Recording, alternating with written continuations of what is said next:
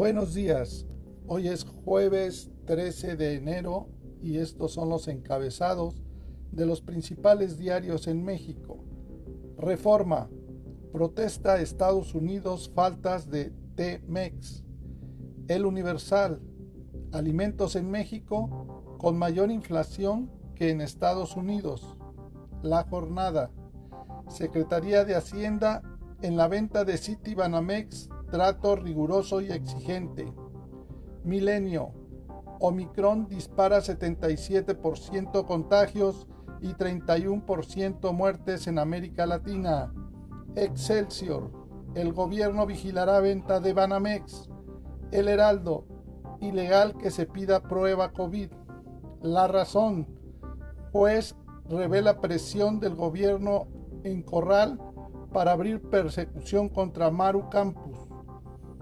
Publimetro. INE requiere 1.738 millones de pesos para la revocación de AMLO. El financiero. Estiman valor de Banamex hasta en 15 mil millones de dólares. El economista. Venta de Banamex dará giro al sector financiero.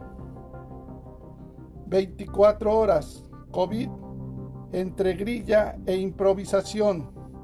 Para estas y otras noticias te invitamos a visitarnos en www.bitácorapolítica.com.mx.